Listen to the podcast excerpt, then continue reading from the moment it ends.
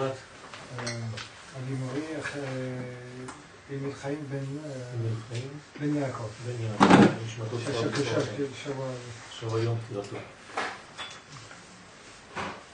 אנחנו בפרשת משפטים, בעזרת השם נלמד אה, על ההבדל בין אה, נעשה לבין נעשה ונשמע. הרי בתורה כתוב פעמיים הביטוי, פעם ראשונה כתוב נעשה, פעם שנייה כתוב נעשה ונשמע. מה, מה ההבדל? אז לפני ש, שנתחיל, כן, זה, זה הפסוק בתורה, הפסוקים בתורה בשמות כ"ד, אז תשימו לב לה- להבדלים. ויבוא משה ויספר לעם את כל דברי השם, כן, דובר על דברי השם, ואת כל המשפטים, ויען כל העם כל אחד, ויאמרו כל הדברים אשר דיבר השם נעשה, רק נעשה. אחר כך קורה משהו, ואנחנו רואים שזה משנה את התמונה לפי התגובה של בני ישראל. מה קורה? ויכתוב משה את כל דברי השם, וישכם בבוקר, ויבן מזבח תחת ההר, ושתים עשרה מצבה לשנים עשר שבטי ישראל.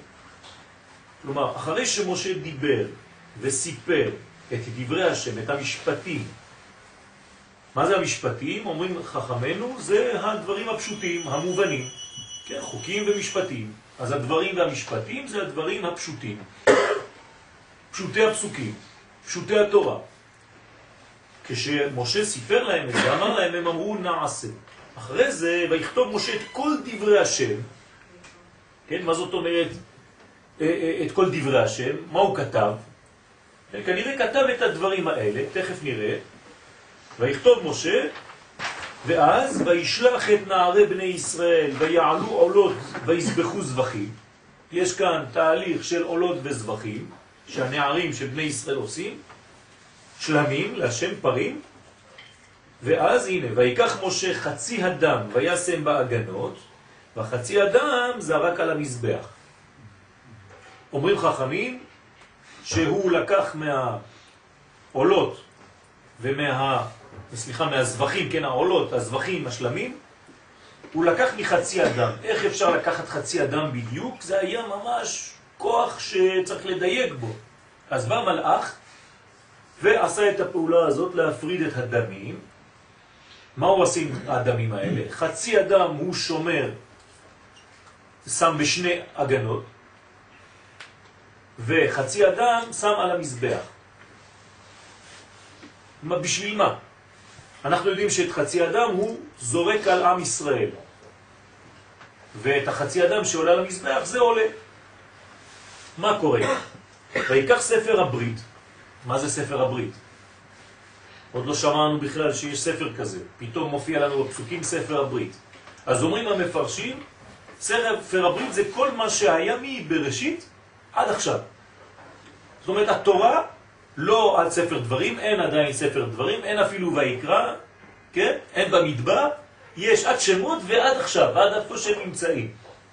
אז משה לוקח את הספר הזה, ספר הברית, ויקרא באוזני העם, עכשיו הוא קורא את זה באוזני העם, ויאמרו כל השם דיבר השם נעשה ונשמע. עכשיו זה הופך להיות נעשה ונשמע. הוסיפו את הרובד של הנשמע. אז אנחנו רוצים להבין בסייעתא דשמיא מה קרה כאן. מה בדיוק, על מה מדובר כל הטקסט הזה שהוא מאוד מאוד uh, מורכב ולא מבינים בפשט אפילו מה, מה הולך כאן. אז הפירוש הוא הפירוש של הרב לורי, לורי השליטה על העניין הזה. מצילו הבדל, כי קודם בעת שדיבר בפה, אמרו כל אשר דיבר השם נעשה. ואחרי זה, כשכתב את דברי הברית, אמרו נעשה ונשמע. אז יש הבדל בין דיבור לבין כתיבה. אחרי הכתיבה הם עלו קומה. משמע שיש כאן דבר מאוד חשוב, לא רק בכתיבה עצמה, אלא שמשהו השתנה במהות. ויש לבאר טעמו של דבר. ובספר צרור המו על פרשת יתרו מבאר שקודם דיבר לפני העם דברים כפשוטם.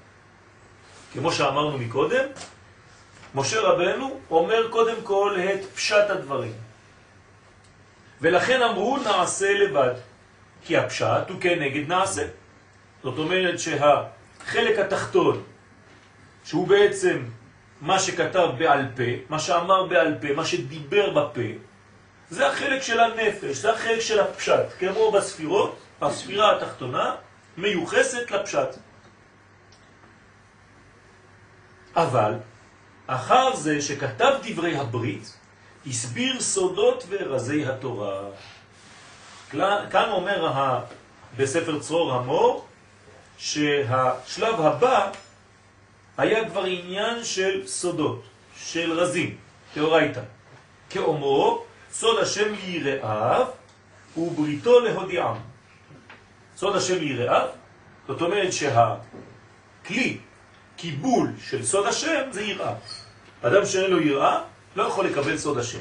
כן, סוד השם יראיו, דווקא. זאת אומרת שהכלי, עוד פעם בספירות, מה זה יראה? זה מלכות. מלכות נקראת יראה. אני אכתוב, אצייר לכם את הספירות כאן, כדי שנראה יותר בבירור. יש לנו כתר, חוכמה ובינה, שם ג' ראשונות, חסד, גבורה, תפארת, נצח, הוד, יסוד ומלכות. פה זה בעצם הפשט, כל זה כנגד הרמז, זה הדרוש, וזה הסוד. בסדר? ויש גם תורה בעתיקה סתימאה שהיא גבוהה, לא נתייחס עכשיו. כשמשה מדבר איתם, כן, בפה, את המשפטים, כן, אז הוא בעצם נותן להם את פשט הדברים. ברגע שהוא כותב, הוא נותן להם סודות ורזי תורה. זאת אומרת שהוא כבר הגיע למדרגה עליונה. הרי כאן זה נקרא חוכמה עילאה, וכאן זה נקרא חוכמה תתאה. המלכות נקראת חוכמה תתאה והחוכמה נקראת חוכמה עליונה. אז בשלב א' הוא נותן להם את הפשט, ואז הם אומרים נעשה, כי אנחנו פה בעולמות, עולם העשייה. יצירה, בריאה, אצילות. זאת אומרת שבפשט הדברים, מה שהתגובה הייתה, זו תגובה שחייבת להיות מתאימה. אבל כשהוא כתב את דברי הברית, הסביר סודות ורזי התורה, כאומרו סוד השם ליראיו. עכשיו, למה סוד השם ליראיו? אם נתרגם את זה פה, גם כן אפשר להוסיף בתוך השורה, שהמדרגה הזאת זה יראה. זה הכלי. מי שאין לו את הכלי הזה לא יכול לקבל את הסוד. אבא יסד ברטה. זאת אומרת שבלי יראה אין סודות התורה. מי שלא ירא השם, אין לו סודות התורה, לא יכול לגלות סודות התורה, לא יהיה מקובל. למה קוראים לו מקובל? כי הוא לומד קבלה. קבלה זה כלי, כלי קיבול. זאת אומרת שהכלי שמאפשר את תורת הסוד זה יראת השם. ככה בודקים אם למישהו יש יראת השם או לא. סוד השם יראה. ובריתו להודיעה. גם כן לשומרי בריתו, כמובן. ואז בגלל שהחוכמה עכשיו, מי זה החוכמה? חוכמה, כן, בסוד זה נקרא זקנים. ולכן תראו מה אומר פה הרב, ואז הזקנים והחכמים, הנה רמז לזקנה ולחוכמה, שבהם, כן, שבעם ישראל אמרו נעשה ונשמע. לא כולם אמרו נעשה ונשמע, אלא הזקנים והחכמים. זאת אומרת, מי שהגיע אליהם, המדרגה העליונה של תורת הסוד. לכולם הוא הסביר את תורת הפשט, ולכן כולם אמרו נעשה.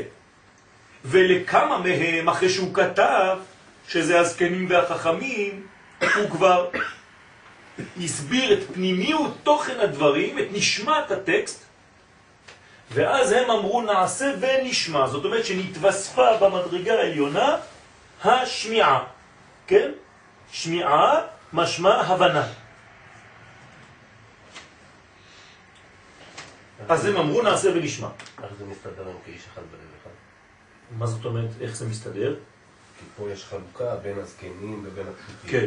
זאת אומרת שהוא, הם כולם כאיש אחד בלב אחד. כן, אבל נעשה ונשמע כאחד, זה נכון. בעצם גם לפשוטים, זה לאו דווקא לזקנים. אז לא, אז זה העניין, עכשיו אנחנו רוצים להבין שבתוך עם ישראל יש בעצם עליית מדרגה. אז מה שאתה אומר, בוא נראה עכשיו איך זה הולך להיות בטקסט, בדיוק, הוא, על זה עכשיו הוא יורד לעומק הדברים, ויסביר לנו בעצם שעם ישראל עבר שינוי מהותי בין שתי המדרגות. ולכן בהתחלה זה רק נעשה, פתאום זה הופך להיות נעשה ונשמע.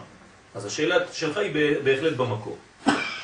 הוא מדויק כדבריו במה שנאמר דברי הברית. תשימו לב, ויקח משה חצי אדם ויקח ספר הברית. ספר הברית, מה זה ספר הברית? זאת אומרת בריתו להודיעם. יש כאן רמז לפסוק, ספר הברית, בריתו להודיעם, זאת אומרת מדרגה עליונה שנקראת ספר הברית, וקודם נאמר רק המשפטים, כן? ויבוא משה ויספר לעם את כל דברי השם ואת כל המשפטים.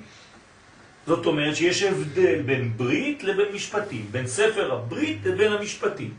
המשפטים מסבירים לנו תמיד חז"ל שזה דברים שהם אפשר לקבל אותם בשכל האדם, ויש דברים שהם לא מובנים, שהם יותר פנימיים, בשכל האדם צריך עבודה של דעת, של אמונה, של מדרגה יותר פנימית.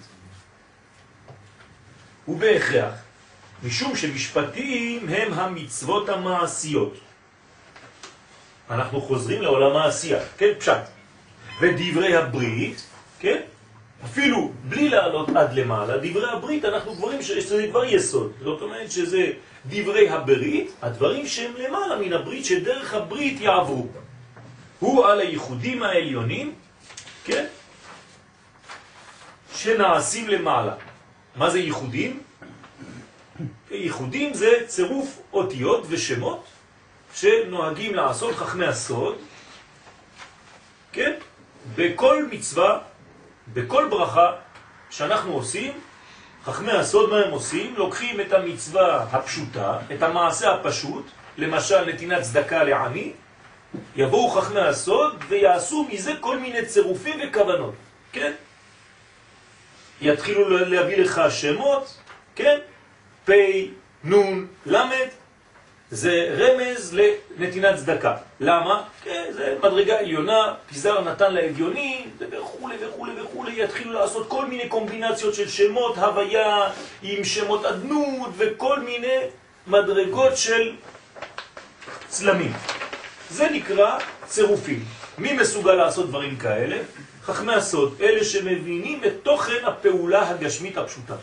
אנחנו מברכים שהכל נהיה בדברו, שותים כוס קפה ונגמר הסיפור. יש אנשים שזה לא נגמר שם. יש הרבה עניינים שנכנסים בפנים כל מעשה, בכל ברכה וברכה, בכל לימוד תורה, בכל אקט.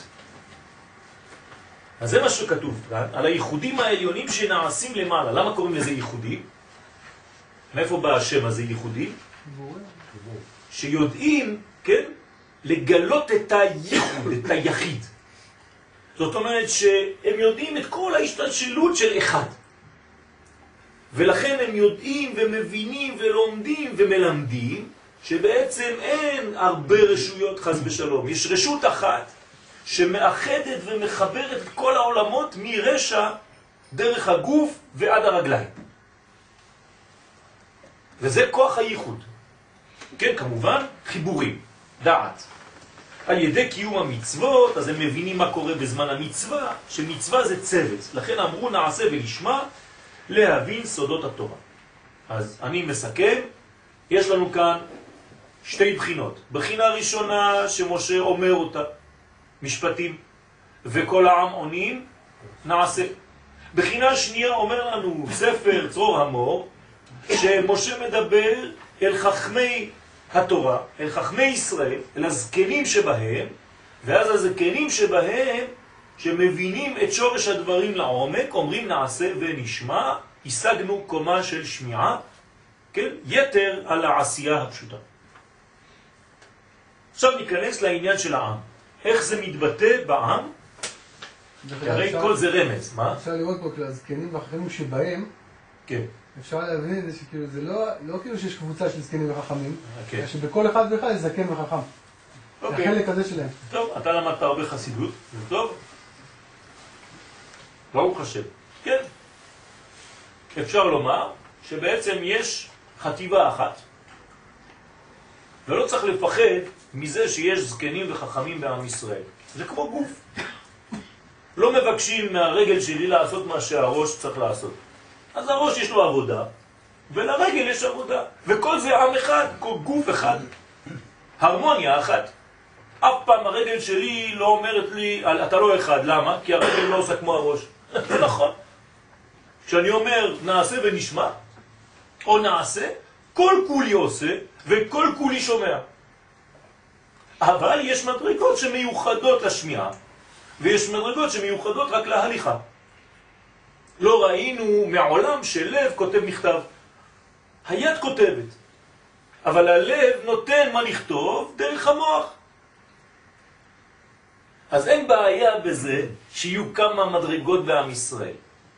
יש מדרגות בעם ישראל, לא צריך לפחד, לא ליפול למחלוקת של קורח, וכל העדה כולם קדושים, ובתוכם השם. יש הבדלים, ברוך השם שיש הבדלים. כללות ישראל נקראים עבדים שעושים רצונו של אדון. שלב א', אנחנו נקראים עבדים, אבל זה לא שלב א' באמת. תכף נראה שיש פה שינוי מהותי. כי עבדי הם אשר הוצאתי אותם מארץ מצרים. ככה אומר הקדוש ברוך הוא, כשהוא מוציא אותם מארץ מצרים הם נקראים עבדי השם. ביאור, כל אשר דיבר השם נעשה, הוא לשמוע בקולו ובציווייו, ככל העבד ששומע בקול רבו. אז בעצם, עכשיו, מה עושה העבד? שומע בקול הרב, אין לו מה לעשות בקול הבעלים שלו, מה שאומר לו רבו עושה העבד. זה נעשה. נעשה ונשמע, זה מדרגה אחרת. עניינו שהנעשר הוא ההכנה והאיך היא תמצא לנשמע. זאת אומרת שבנעשה ונשמע יש עוד מדרגה. יש שהנעשה הוא לא נגמר בנעשה, מתוך שאתה עושה, אתה גם שומע. תשימו לב, זה חשוב מאוד. זה לא שאני שומע ועושה, זה מתוך שאני עושה אני שומע. הפוך. להפוק יתרו. יתרו כתוב וישמע ויבוא. פה אנחנו באים ושומעים. זאת אומרת שבעם ישראל העשייה קודמת לשמיעה. זה סוד. מי גילה לבניי רז זה, אשר משתמשים בו מלאכי הכבוד. למה מלאכי הכבוד משתמשים בסוד הזה של נעשה ונשמע? בגלל שהם עושי דברו, ואחרי זה לשמוע בכל דברו. גם הם אומרים נעשה ונשמע, הם לא אומרים, הם חיים את זה כל רגע, המלאכים. הם קודם כל עושים את דבר השם, וכתוב אחר כך לשמוע כל דברו. אז גם אנחנו אמרנו בהר סיני נעשה ונשמע. איך? מה קרה שם? איך עברנו מנעשה לנעשה ונשמע? הבנו שהעשייה עצמה יש בכוחה שינוי וגילוי הפנימיות. ועיקר התכלית הוא נשמע. לא רק נעשה, כי נעשה זה פעולה חיצונית. גדולה ככל שתהיה, יפה ככל שתהיה, אבל היא עדיין מרוקנת מתודעה, מנשמה. יכול להיות אקט בלי מחשבה פנימית. כן? כאן יש נשמע. ולכן עניין זה אמרו רק אחר חלוקת הדם באגנות. לזה הבאתי לכם את הטקסט, כדי שתבינו שקרה משהו, ומתי קרה משהו? כשויקח משה חצי אדם וישם באגנות, וחצי אדם זרק על המזבח. מה, מה, מה הוא עשה שם? מה בדיוק קורה שם? כקריאת ספר הברית באוזניהם. ולהבין העניין נראה. והנה תכלית הבריאה הוא, והיה השם למלך על כל הארץ. כלומר, שלמות בניין המלכות. וכלל יש לנו, שאין מלך בלא עם. זאת אומרת, אם אתה רוצה שיהיה מלך על כל הארץ, אתה צריך שיהיה מלכות. מלכות, כן, זה מלך. אין מלך בלי עם. אז, אז אם אין מלך בלי עם, אם אין עם, אין מלך. בשביל שיהיה עם צריך ארץ. אותו דבר, זה עולם העשייה. אם אין עשייה, אין עם. אם אין ארץ, אין עם. עם ישראל לא יכול להיקרא עם ישראל, אלא אם הוא בתהליך של כניסה לארץ. הוא לא יכול להיות עם ישראל בגלות. בגלות הוא לא נקרא עם. כן? הוא, איך שאומר הרב קוק, זה מדינה בדרך. אבל אם לא היה משהו בדרך, בסוף הדרך, אתה לא יכול להיקרא עם. זה כבר פרטים. בגלות העם מת, הפרטים חיים. אז אם אתה רוצה כאן מלכות ואין מלך בלא עם, אתה צריך להגיע עד הבחינה שנקראת עשייה או ארץ, אותו דבר, גם המלכות נקראת ארץ, זה גם שם נרדף של המלכות. שמשמעות, עם הוא, כן, מה, מה זה משמעות של העם? שהם נפרדים משורשם. אה, עכשיו יש לנו חידוש. איך מתחילים להיות עם? אומר פה הרב דבר עצום. אתה רוצה להגיע למדרגת עם, אתה צריך להיות מסוגל להיות מנותק מהקדוש ברוך הוא. אתה שומעים מה, מה קורה פה? מתי אתה עם? לא כשאתה עושה את דבר השם, אלא כשאתה מגיע למדרגה שאתה יכול להתנתק מהשם ולהיות דבר בפני עצמו. אם אתה דבר בפני עצמו ומנותק, משמע שיש לך עכשיו בחירה חופשית. אם אתה לא מנותק, אין לך אפשרות להתנתק במרכאות מהקדוש ברוך הוא, אז הבחירה שלך היא לא חופשית, זה הכרח. ומלכות אי אפשר לקבל בצורה כזאת, הרי כתוב ומלכותו ברצון. מה זה רצון? אני יכול או להתנתק או להתחבר, אבל זה קודם כל עובר דרך ניתוק, דרך האפשרות שלי להתנתק. אז אני מראה שאני בוגר. אז אומר פה הרב דבר פרדוקסלי. משמעות עם הוא שהם נפרדים משורשם. כן? מי ששומע את זה בחוץ יגיד אלה משוגעים. לא, זה העניין. ויש בהם בחירה, הנה, מיד אחר כך הוא אומר, בגלל שאתה נפרד, או לפחות שיש לך את האפשרות להיות נפרד, נפרד או מובדל? נפרד, ממש נפרד. נפרד. כן? כמו שכתוב בנסירה של אדם וחווה, שהפיל תרדמה לאדם, כן? ותהליך הנסירה זה ממש להפריד ביניהם. וברגע שהם מפרידים ביניהם, אז הוא מסתובב ועובר מאחור באחור למצב של פנים בפנים. מה זה אחור באחור? בלי בחירה. דבוק. בלשון התורה, לבוד. לא טוב היות האדם לבוד, לבדו. אז מה צריך לעשות? עזר כנגדו. ואז ברגע שיש את תהליך הנסירה, התנתקות אחד מהשני, ממש. היא עוברת בפניו. ומה הוא אומר לה? זאת הפעם, עצם מעצמי ובשר מבשרי. זה יצא ממני, אבל זה התנתק. זה יכול להיות מציאות נפרדת. ועכשיו אני בוחר בה ולא התבוקה בי בכוח כמו שהיה בהתחלה. זאת הפעם. אותו דבר כאן ביחס. תשימו לב, קורה משהו מיוחד. ברגע שיש לנו אפשרות להיפרד, יש לנו גם אפשרות לבחור.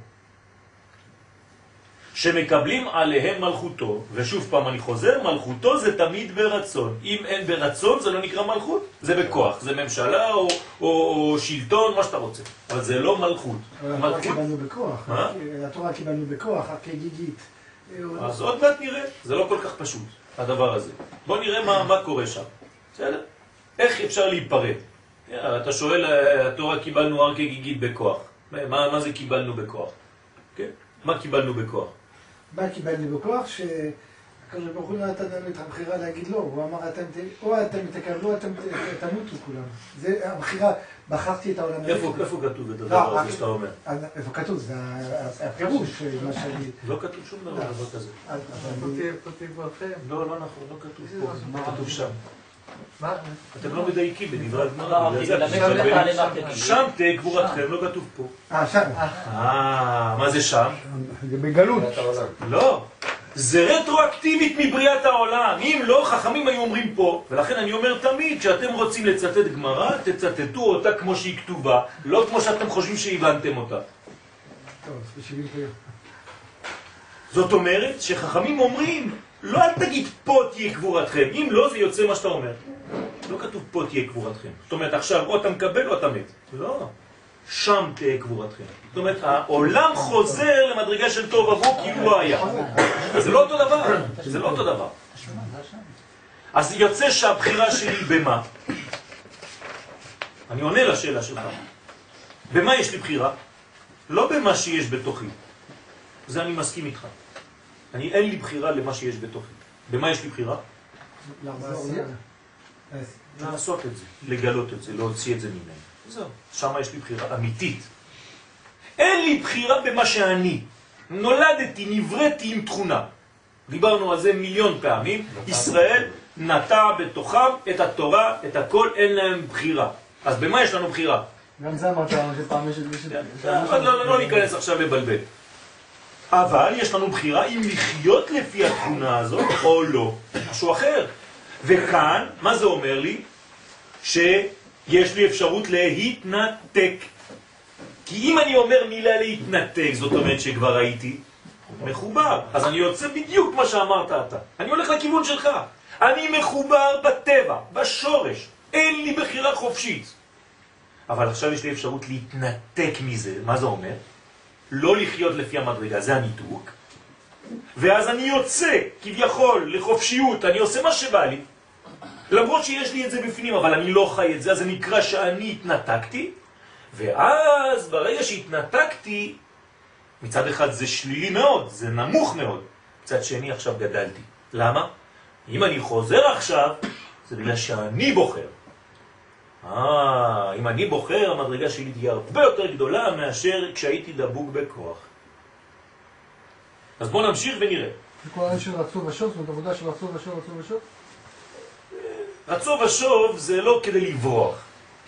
כאן זה ממש אפשרות להתנתק.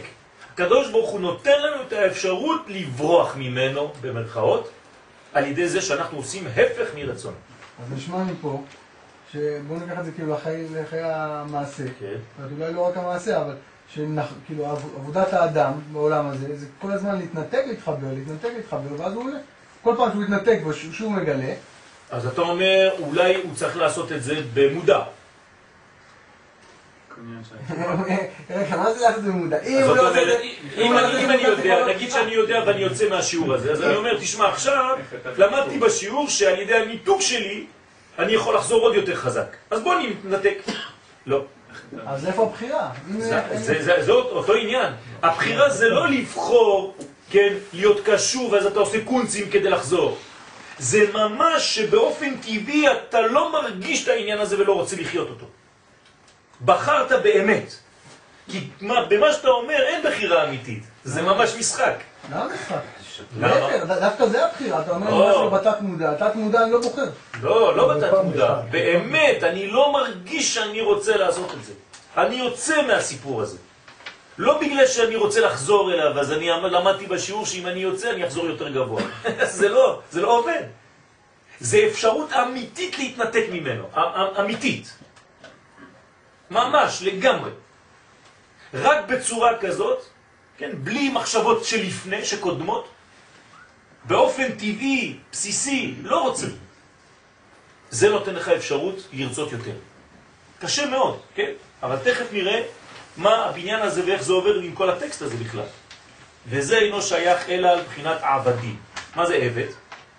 שהם כמציאות בפני עצמם. עבד הוא מציאות בפני עצמם. ולא על בנים שהם קרע דאבו. זאת אומרת, אני לא יכול עכשיו להגיד שזה בן. בן, באמת אין לו בחירה. למה? הוא תקוע במצב של רגל האבא שלו. כל החיים שלו, איפה שהוא לא יהיה, הוא תמיד שייך לאבא שלו. אפילו שהוא יתנהג איך שהוא יתנהג, כן, והאבא שלו יצעק עליו כל היום, הוא יגיד, ראית מה עשה הבן? אבל זה הבן. בסדר? זה בנים. חלק ממנו, אין בחירה. בבנים אין בחירה. ואין שייך מלוכה על עצמו. לכן הבן לא יכול להיות מנותק, ולכן הוא לא יכול לקבל מלכות. האבא שלו יהיה תמיד אבא ולא מלך. וכמו שהעריך בזה בעל התניא, זצ"ל, להסביר למה שייך יותר תכלית הבריאה בדורות האחרונים, כן? היום, בדורות שלנו, אנחנו מגלים יותר את תכלית בריאת העולם, מאשר בדורות שהיו בפני הבית, שהיו נשמות של בנים. למה? כי אז הם היו כמו בנים למקום. אז מה לא הייתה להם? בחירה. הם היו תקועים במצב עליון, גדול מאוד, להיות רגל של קודשא בריחו כביכול, פש, מדרגה עליונה. אבל אומר בעל התניא זה לא מלכות. מלכות זה בדורות האחרונים, שמה יהיה בדורות האחרונים? בחירה אמיתית, אנשים מתנתקים, יש להם תוכניות אפילו של התנתקות. כן? הכל כדי להתנתק. ואז אומר בעל התניא באופן הפוך על הפוך, זאת תהיה המדרגה שהקדוש ברוך הוא חיכה לדור שכזה שמסוגל להתנתק, כי רק הוא יכול לקבל מלכות באמת. אפשר להגיד שכפה למרתה גיגית, בגלל שהייתה שם אהבה כל כך גדולה, זה גם כפיר. כן, אפשר הרבה הסברים מה זה כפה עליהם כגיגית, כפשוטו, כן? רואים אור כזה גדול, אז זה כפיר. נגמר, אין לך בחירה חופשית. אבל ההתנתקות לפני זה, לפני מה? הדורות האחרונים, היו- היו לנו כמה התנתקויות. לפני? לפני הדורות האחרונים. מה זה לפני הדורות אח- האחרונים? אחרי הכניסה של יהושע בארץ ישראל, התנתקו, והקדוש ברוך הוא בעצם עשו עבודה זרה, וזה ההתנתקות שאתה מתכוון, או שאתה מדבר לא, על ההתנתקות? אני- הוא אומר פה בעל התניא, זה צריך להיות אחריו. כי אם בעל התניא מדבר, ב- זה- אחריו. זאת אומרת שזה הדורות שאחרי בעל התניא. אבל היו התנתקות לפני בעל התניא. נכון, אתה צודק, היו התנתקויות לפני בעל התניא. אבל כנראה שלא הייתה התנתקות במדרגה של היום. זאת אומרת, הם היו, כולם, זה מה שהוא אומר, לפחות עד בית המקדש, אחרי בית המקדש, וזה הדור שלנו כבר, כלומר, אחרי החורבן, זה כבר דור של העלם הסתר. לפני בית המקדש, זה עניין של רגליים של אבא.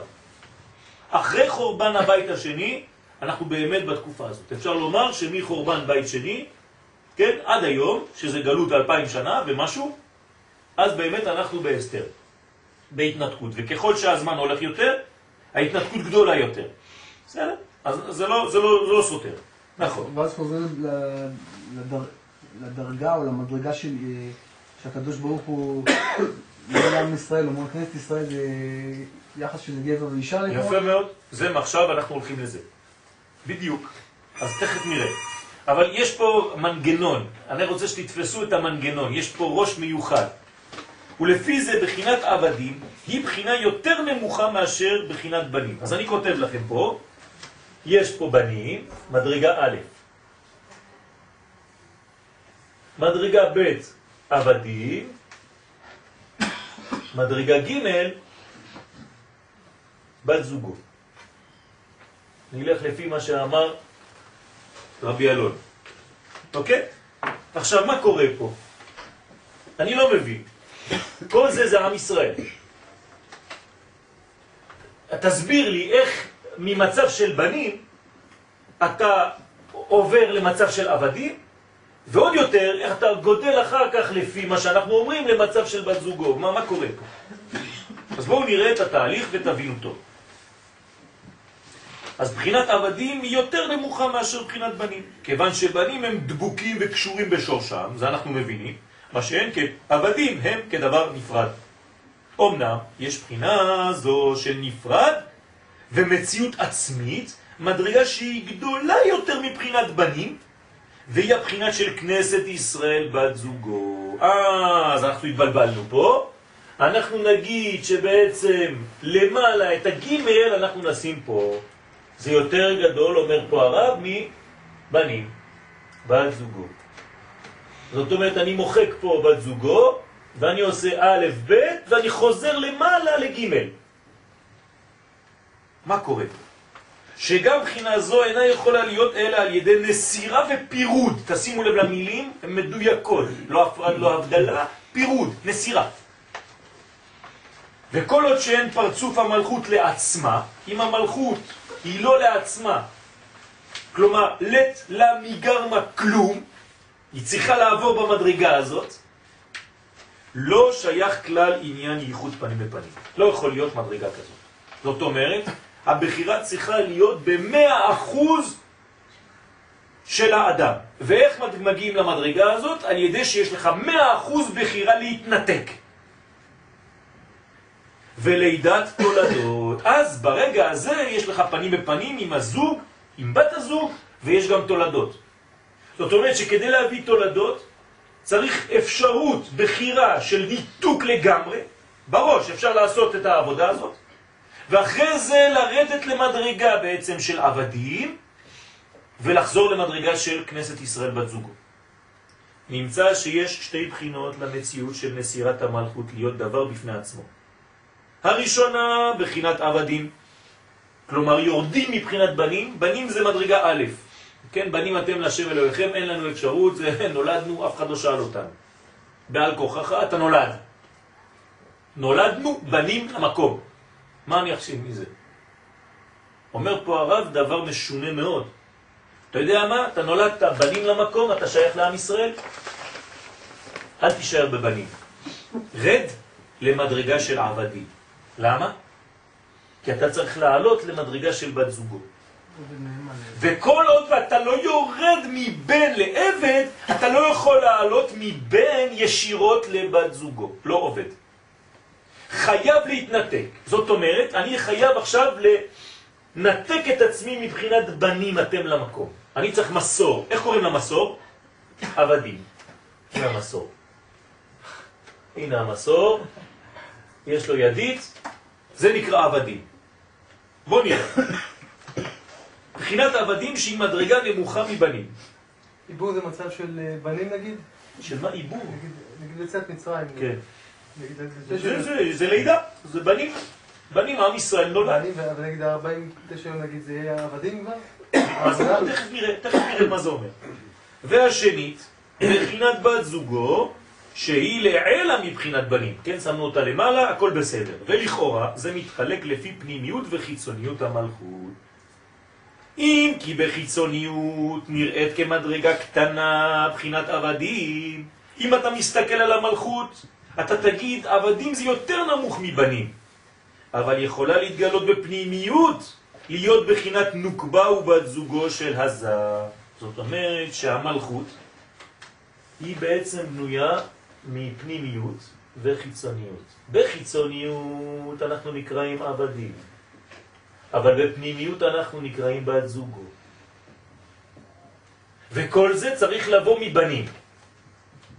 מדרגה א'. איך זה עובד? גם חלוק בעיקר הדרך להגיע לשתי בחינות אלו, שיש בהם גדר של בחירה. זאת אומרת, איפה יש בחירה? בבת זוגו ובעבדים. בעוד שבחינת בנים הוא מציאות. כן, זאת המציאות. ככה נולדת, אתה בן, ולא שייך בזה בחירה. אז יש לנו פה בעצם שני דברים. או בנים, או עבדים ובת זוגו.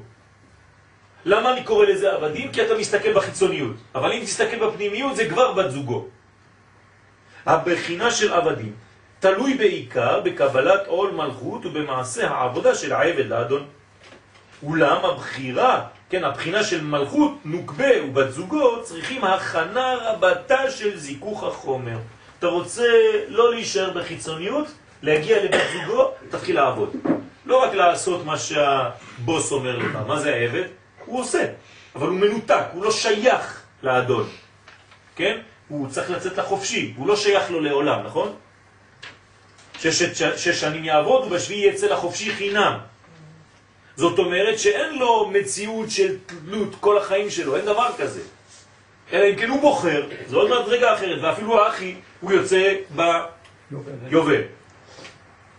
זאת אומרת שיש פה מציאות, אבל אם אתה עבד, אתה רק עושה את מה שאומר לך לעשות.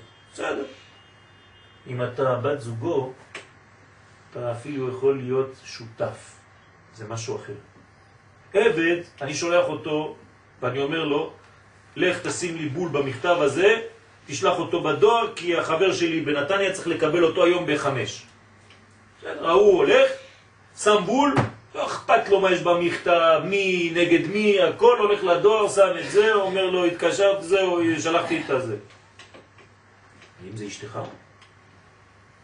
היא יכולה לשאול אותך, יכולה לדעת, מה יש במכתב? תגיד לה, זה חשוב, זה בשביל זה, זה, זה, זה, אה, בסדר, אתה יודע מה? אני אקפוץ אה, לאיקאה, אני אשים אותה שם אצל האיש ואני אקח את הכסף אפילו באותו זמן. הופכת להיות שותפה, מדרגה אחרת. זה נקרא זיכוך החומר. להיות ראוי למדרגה עליונה, להיות אשתו של מלך. זה כבר זיכוך, זה כבר מדרגה אחרת, זה כבר להיכנס פנימה, כי בת זוגו זה פנימי.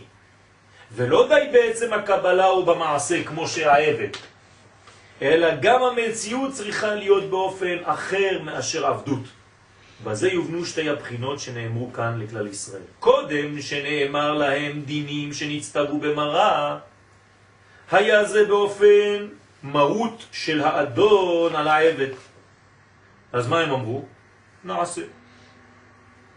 זה, זה השלב הראשון בטקסט, תחזרו לטקסט של התורה, ויבוא משה ויספר לעם את כל דברי השם ואת כל המשפטים, ויען כל העם, כל אחד, ויאמרו כל הדברים אשר דיבר השם נעשה. זאת אומרת, אפשר לשים יד זה שהם מבחינת עבדים. לא מחפשים שום דבר, עושים ושותקים, נגמר הסיפור. ראש קטן, עשיתי.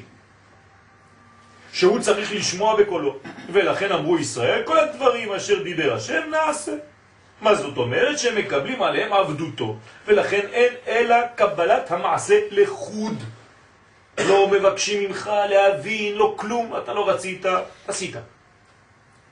אבל, אחר חלוקת הדם בהגנות, ועוד פעם, לא הסברנו עדיין מה זה חלוקת הדם בהגנות, אבל אנחנו רואים בטקסט שאחרי שמשה מחלק את הדם בהגנות, חצי לכאן וחצי לכאן, חצי לשם, חצי על עם ישראל, אמרתי לכם כבר את כל הרמז, כן? כשמבואר בחז"ל חלקם לשניים, כן? על ידי מלאך, תשימו לב מה אומר רש"י שם, מלאך בא וחילק את הדם, וחצי אדם זרק על המזבח, וחצי אדם שם בהגנות מוכן לזרוק על ישראל. וקרא באוזניהם דברי הברית, שמזה הבינו, תשימו לב עכשיו, עלינו במדרגה, זה דברי הברית. זאת אומרת, יש לה כאן קונוטציה של נישואים. ברית נישואים. הבינו ישראל שהם יכולים להתעלות למדרגה של נוקבה בת זוגו. זאת אומרת שחלק הנראה עבדים זה רק חיצוני, כי עוד לא נכנסת לעניין. אתה עושה את התורה כמצוות אנשים מלומדה. אמרו לך לעשות, אתה ראש קטן, אתה עושה את הדברים. אמרו לי לעשות קידוש, אני עושה את הקידוש. זה חיצוניות. אם תחדור קצת לפנימיות, אני חוזר למה שאמרנו בהתחלה, לפצרור המור, שזה המקובלים, החכמים, זקני העדה, אז אתה הופך להיות בעצם מדרגה פנימית של עבדים, שזה בת זוגו. שהרי זה מורה בחינת חלוקת הדם לשתיים. למה משה חילק את הדם לשתיים? מה הוא בא ללמוד? הנה התשובה, כמו שכתב בעבודת ישראל, לא הוא גדול ממנה ולא היא גדולה ממנו. חילק את הדם לשניים. זאת אומרת, חצי למזבח, מי זה המזבח? קודשא בריחו. חצי זורק על עם ישראל, זו היא. כנסת ישראל בת זוגו. חצי חצי בול. למה צריך מלאך? כדי שלא יהיה הוא יותר גדול ממנה ולא היא גדולה ממנו. זאת אומרת, אתה מתחתן ואתה ואשתך באותו גובה. עכשיו, אם זה מדובר באישה גשמית ובגבר גשמי, אני מבין, אבל פה זה קודשא ברך הוא בכנסת ישראל, לא היא גדולה ממנו ולא הוא גדול ממנה. עד כאן חכמי החסידות. תראו איזה כוח יש. אומרים חכמי הסוד בחסידות שכנסת ישראל היא בגובה של הקדוש ברוך הוא. ולא הוא גדול ממנה. למה? הוא החליט שיהיה ככה. והבינו שלהגיע למדרגה זו צריכים עשייה גדולה. זה לא סתם חינם. אתה הופך להיות אישה, אז תתנהג כמו אישה. מה אישה עושה? הכל, כדי לרצות את בעלה. זה מה שאומרים, ששיר השירים נאמר במעמד הר סיני? כן, כן, זה, זה, זה, כן, יש לנו שיעור על זה. לזכך עצמם ולהרים את החומר שלהם שיוכל להיות בבחינת של נוקבה ובת זוגו. זאת אומרת שכדי להיות נוקבה, זו החלטה שלך, אתה יכול להמשיך להיות עבד. אתה כבר מנותק, אבל עוד לא נהיית כנסת ישראל בת זוגו. ולכן אמרו כל אשר דיבר השם, נעשה ולא רק נעשה, נעשה ונשמע. לומר שהעשייה תהיה כדי שיוכלו להגיע למדרגה עליונה של נשמע. אני עושה, אבל העשייה שלי מלווה, ממולט, מלאה בנשמע. שהוא הבחינה של נוקבה, שהיא בחינת מקבל כמו האוזן שהוא בחינת מקבל, ולכן כתוב שהוא אמר ויקרא באוזני העם. זאת אומרת, ממש קרא להם באוזניים והם אמרו נעשה ונשמע. תראו בכמה פסוקים הם עברו מבנים לעבדים ומעבדים לכנסת ישראל בת זוגו. ולכן כל מה שנאמר להם קודם נקרא עתה ספר הברית. ומשה נשאר משה עבדי. כן, כן. אז עוד מעט נראה למה משה עבדי. מה, הכוח של- של זה, להיות משה עבדי? אז אנחנו יכולים לענות עכשיו, לא צריך לחכות. כי עצם העובדה שאתה כבר עבד ולא בן, זה מאפשר לך להיות יום אחד כנסת ישראל בת זוגו, מלכות. אבל כל עוד ולא יצאת ממדרגה של בן, אתה לעולם לא תוכל להגיע לכנסת ישראל בת זוגו. ואני אומר לכם כבר ומקדים את המאוחר, כדי להגיע מבנים לכנסת ישראל חייבים לעבור דרך עבדים. אם אתה לא עובר דרך העבדים, שזה הניתוק ההכרחי, לעולם לא תגיע. אז מה זה עבדים? אמרנו זה מסור. כן. על ידי שאתה מתנתק, אתה קונה לעצמך גם אפשרות להתחבר. רק כשאתה מנותק, אתה יש לך בחירה אמיתית. כל עוד ולא התנתקת, אין לך בחירה אמיתית. אתה עדיין לבוד. המטרה זה כנסת ישראל. יפה. השאלה שלי זה למה התואר הכי גדול שמצאנו של משה רבנו זה משה עבדי. זה לא תואר, זה- זה זה מעבר. יפה זה מאוד, מעבר. יפה מאוד. אבל אנחנו רואים שאחר כך הוא נהיה, כן, מטרוניטה. אנחנו רואים שמשה רבנו הופך להיות, אבל המעבר הזה, עצם העובדה שקנית לעצמך את האפשרות להתנתק, אתה כבר בדרך הנכונה. כלומר, התהליך פה חשוב. עוד מעט אנחנו נענה, הוא שואל את השאלה הזו אחר בסוף כך הוא השיעור. נהיה נאמן בכל ביתי, הוא נהיה אישה. כן, זה, זה משהו אחר, כן? בדיוק. חדרי חדרים. אלון אומר לך את זה כבר, שהוא בעצם בכל ביתי נאמן הוא. זאת אומרת, שהוא עלה לבחינת כנסת ישראל, שהוא מביא אותה לביתו. והיא פותחת את כל המגירות, כמו שאשתך בבית יכולה לעשות מה שהיא רוצה. אתה לא תגיד למגירה הזאת אל תפתחי, ושם תזוזי ושם לא. בכל ביתי נאמן. לאכול. כן? בכל. כן? אפשר להגיד אולי גם שמשה הוא מייצג את כלל ישראל, נכון? כן, כן. אז לכן מקרא עבדי עד הגאולה. כן, בסדר, בסדר. עוד מעט נראה, נשאל את השאלה ונעלה עליה בלשונו של הרב. לומר שנעשה ברית בין זכר ונקבה, ואפשר שזה כוונת צרור המור, כן, אותו רב בספר, שקודם לא אמר להם אלא מעשה המצוות כפשוטם, ולכן הבינו שהם בחינת עבדות גרדה. אבל עכשיו שגילה להם רזי וסודות המצוות, כלומר זה לא סתם שהם החליטו להיות בת זוגו, הוא גם עשה פעולה, הוא דיבר אליהם בצורה שונה. אם אתה מדבר אל מי שיש לך עסק איתו, אתה משנה את הדיבור, גם הוא יעלה. אם אתה מדבר אליו כמו רב לעבד, אז כל החיים שלו יישאר עבד. כלומר חיצוניות המלכות. אבל אם תתחיל לגלות לו סודות, תראה לו שהוא גם חלק מהבניין, תתייחס אליו בצורה אחרת, מה תעשה ממנו? כנסת ישראל, בת זוגו. עכשיו אני חוזר שזה אחריות של מי? של הרבנים, שמלמדים. או שאנחנו משאירים את עם ישראל בבחינת עבדים, וכל החיים הם יעשו מצוות כמצוות אנשים מלומדה, וכל פעם שישאלו אותך שאלות תגיד להם תשתוק תעשה. או שאתה מגלה בדורות האחרונים את סודות התורה, ואז אתה הופך את המדרגה של כנסת, של, של עבדות לכנסת ישראל בת זוגו. זה משנה את הכל. כלומר, יש לנו אחריות כאן של חינוך הדור האחרון. אבל לא, לא לעודד אותם להתנתק. מה? לא. אז זה, זה הניתוק. הניתוק זאת אומרת, כן, להראות להם שיש כאן דבר פנימי. הניתוק, עוד מעט נראה איך הוא מגיע. כמו שכתב רש"י, שבע מצוות שנצטוו, זה מה שהוא אמר להם שם, שהוא מלשון חיבור וצוות. אז הם הבינו משמעות הדברים שכל מעשה המצוות הוא כדי להכשירם ולזכחם להיות ראויים לאותה בחינה של נוקבה בת זוגו. לכן אמרו נעשה ונשמע. מה שמשה רבנו עליו השלום לא אמר להם מיד אותה בחינה של ספר הברית. למה משה רבנו משחק משחקים? מיד תגיד להם, אתם יודעים, האידאל זה כנסת ישראל בת זוגו. למה אתה צריך לעבור דרך מדרגה של עבדים כדי שיגידו קודם כל נעשה, ואחרי זה אתה צריך להגיד להם את השלב ב'? אז כבר ענינו על השאלה, כי אי אפשר. אז למה? משום מה היה צריך להתחיל בבחינת משפטים ודינים, כלומר מדרגה של עבדים, נראה שהרי מדרגה זו של נוקבה בת זוגו אינה יכולה להיות אלא על ידי נסירה ופירוד. עוד פעם הרב חוזר על זה. צריך העזה גדולה כדי לומר את זה, כן? כי אין שני נפרדים זכר ונקבה. ושורש עניין זה של נסירה נעשה על ידי קבלת בחינת עבדות. הנה, הנסירה זה המסור, זה העבדים. כלומר, אם אתה לא עובר דרך האמצעי שנקרא עבד, אתה לא מתנסר. אז בעצם מה זה הנסירה? בלי להגיד לאנשים, אתם יודעים מה? תתנתקו מהקדוש ברוך הוא. מה אומרים להם? תעשו את המצוות באופן פשוט. תעשה. ברגע שאתה עושה את זה באופן פשוט, נעשה, אתה כבר מתנתק. למה?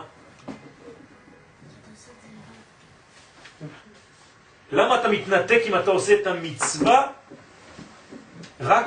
אתה לא מחובר לקדוש ברוך הוא, אתה עושה בגלל יפה מאוד. אתה עושה את זה כמו עבד. הוא אמר, אתה לא רוצה בלבולי ראש, הוא אמר לי לעשות, אני עושה. ברגע שאתה עושה את זה, אתה כבר מתנתק. וזה לא אידיאל, כן? שגם העבד אינו יכול להיות אלא כשהוא בגדר נפרד ומציאות עצמית. אמנם, קודם לכן, הרי היו בבחינת בנים, לא לשכוח, זה מדרגה א'.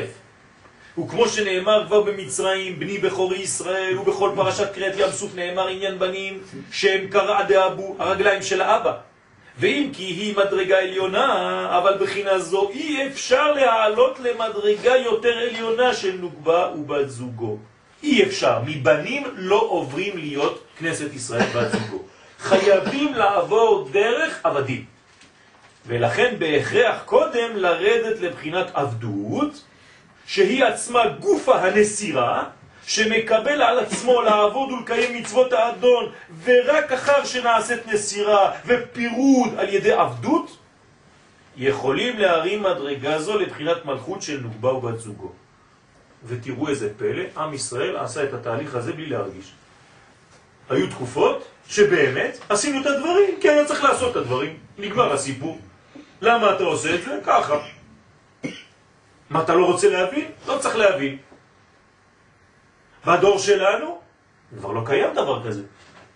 קח אדם חילוני ברחוב, תגיד לו בוא לא, למה? למה, מה קרה? תתחיל להיכנס, אה, מתחיל לעניין אותי. זאת אומרת, הוא נכנס לפנימיות, הוא חייב להיות בת זוגו. כלומר, אני צריך משהו, מנגנון, שיביא אותי מהחוץ, מהמעשה בלבד, למעשה ונשמע. מה זה? איך קוראים לזה? שלוש אותיות. זוהר. ספר הזוהר הקדוש. זה הספר שבו אנחנו נגאלים, כי אנחנו חוזרים למדרגה הזאת, והיא פנימית. אם אתה לא לומד פנימיות, אתה תישאר בבחינה של העבדים, זאת אומרת, יצאת מבנים ועכשיו רק נפלת. התנתקת. ואשר על כן, תחילה היה צריך משה רבנו עליו השלום לשמוע מהם כל אשר דיבר השם נעשה. משה כל עוד והוא לא שומע את זה, הוא לא הולך לשלב ב'. הוא ממתין, הוא אומר להם דברים והוא מחכה. יש לכם משהו להגיד לי? כן, כל אשר דיבר השם נעשה. אה, ברוך השם, אמרתם נעשה, עכשיו אפשר לעבור לשלב ב'. חיכיתי למילה הזאת, זה מפתח. ואז נעשו בחינת עבדים נפרדים. כמה זמן זה הולך? שנייה. עצם העובדה שאתה מקבל להיות עבד, זה מספיק. אתה הופך להיות כנסת ישראל בת זוגו. ופה יש סוד גדול בחיי הזוגיות. ברגע שאישה מקבלת על עצמה, ולו לרגע אחד, שנייה, במחשבה, להיות כביכול עבד של הבעל, היא לא תהיה שם. אבל השנייה הזאת אפשרה לה להיות כנסת ישראל בת זוגו. היא הופכת להיות בת זוג אמיתית. אבל אם לא הכניעה את עצמה במדרגה א' להיות עבד, היא לא תוכל להיות ממש אישה אמיתית, וחז ושלום מה שקורה בדורות האלה של פירודים וכל מיני, כן, גירושים למיניהם. למה? כי אין קבלת מרות, בחינה א'. ואז מה היא הופכת להיות? אם היא לא מקבלת עבדים, מה היא נשארת? בת. ואז הבעלה מחנך אותה כאילו שהיא הבת שלו. וזה מה שקורה בזוגות. אתה רוצה לחנך אותה כמו הבת. ואז היא אומרת לך, מה, אתה אבא שלי? את יודעת מה? בגלל שלא הפכת רגע אחד להיות עבד, אז אני כמו אבא שלך. לכן העבודה לא עובדת טוב, חס ושלום. אם היית מקבלת את מרותי, היית הופכת להיות מיד בת זוגו. זה מה שקרה לחווה ראשונה. חווה ראשונה לא קיבלה מרותו של אדם הראשון, הפכה להיות למד י' למד י' ת'. מייללת כל היום. למה? כי לא קיבלה מרותו. נשארה בבחינת אבא ובן. זה לא בניין נורמלי של איש ואישה. ועתה העלה אותם לבחינה עליונה יותר שהיא ספר הברית. וחצי דם על ישראל כמו על המזבח. זאת אומרת, חצי חצי בול ממש, לא הוא גדול ממנה, שלא יבינו אנשים חז ושלום שאנחנו עכשיו הולכים לכיוון אנטי. לא, הפוך. תראו מה אומר פה. ברגע שהאישה עשתה את זה, האידיאל זה שלא הוא גדול ממנה ולא היא גדולה ממנו. הם שווה בשווה. אבל בהתחלה צריך, התורה אומרת את זה, והוא ימשול בך. ואישך תשוקתך והוא ימשול בך. שנייה, מדרגה, אפילו לא זמן, מחשבה. קיבלתי.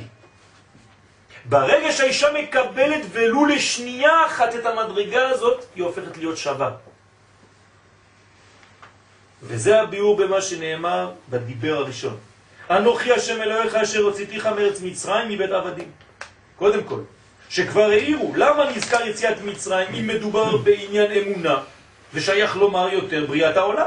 למה לא כתוב אנוכי השם אלוהיך אשר בראתי את העולם?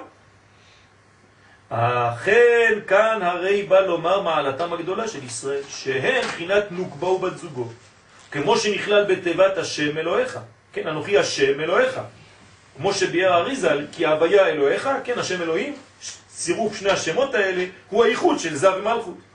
והנה כדי להגיע לבחינה זו, מה צריך להיות? אמרנו, עבד. הרי צריך קודם נסירה של זכר ונקבה, וזה נעשה רק על ידי הוצאתיך מארץ מצרים מבית עבדים. קודם כל העביר אותנו הקדוש ברוך הוא בצינור שנקרא עבד, ואז הוא מעלה אותנו לכנסת ישראל בת זוגו.